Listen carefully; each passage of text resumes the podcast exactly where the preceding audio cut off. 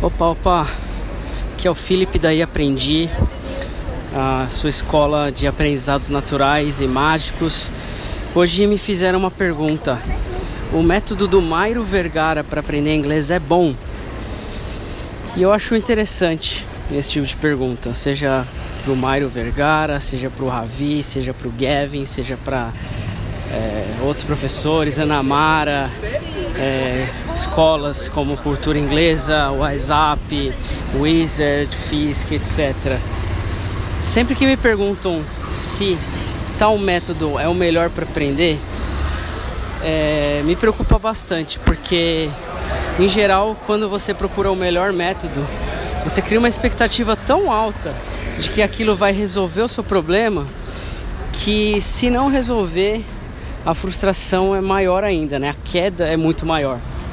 Então, quando me perguntam sobre o Mairo, principalmente porque é o cara referência aí dentro do da rede social e tá em todos os lugares possíveis aí fazendo é, divulgação do trabalho dele, é que eu, eu, eu digo que funciona, né? Porque tem vários casos, né? Várias pessoas aí que tiveram resultados, assim como outras escolas, assim como outros professores inclusive até comigo.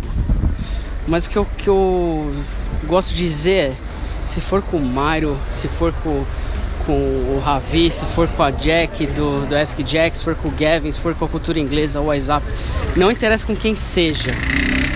Você tem que fazer com alguém que você se sinta confortável, que você confie, que você acredite no trabalho.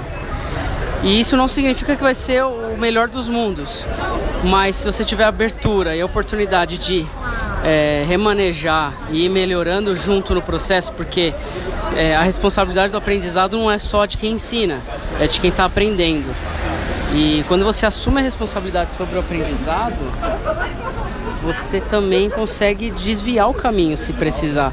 Você consegue dar um outro tipo de é, abordagem, você consegue fazer alguma coisa diferente que não estava no plano inicial. Isso é natural, é normal acontecer isso. O que não pode acontecer é parar. Se, faz, se aprender inglês faz sentido para você, então é, dá para dar um jeito.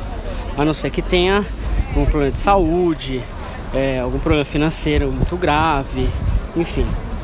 Tem várias variáveis aí que podem influenciar no, no aprendizado.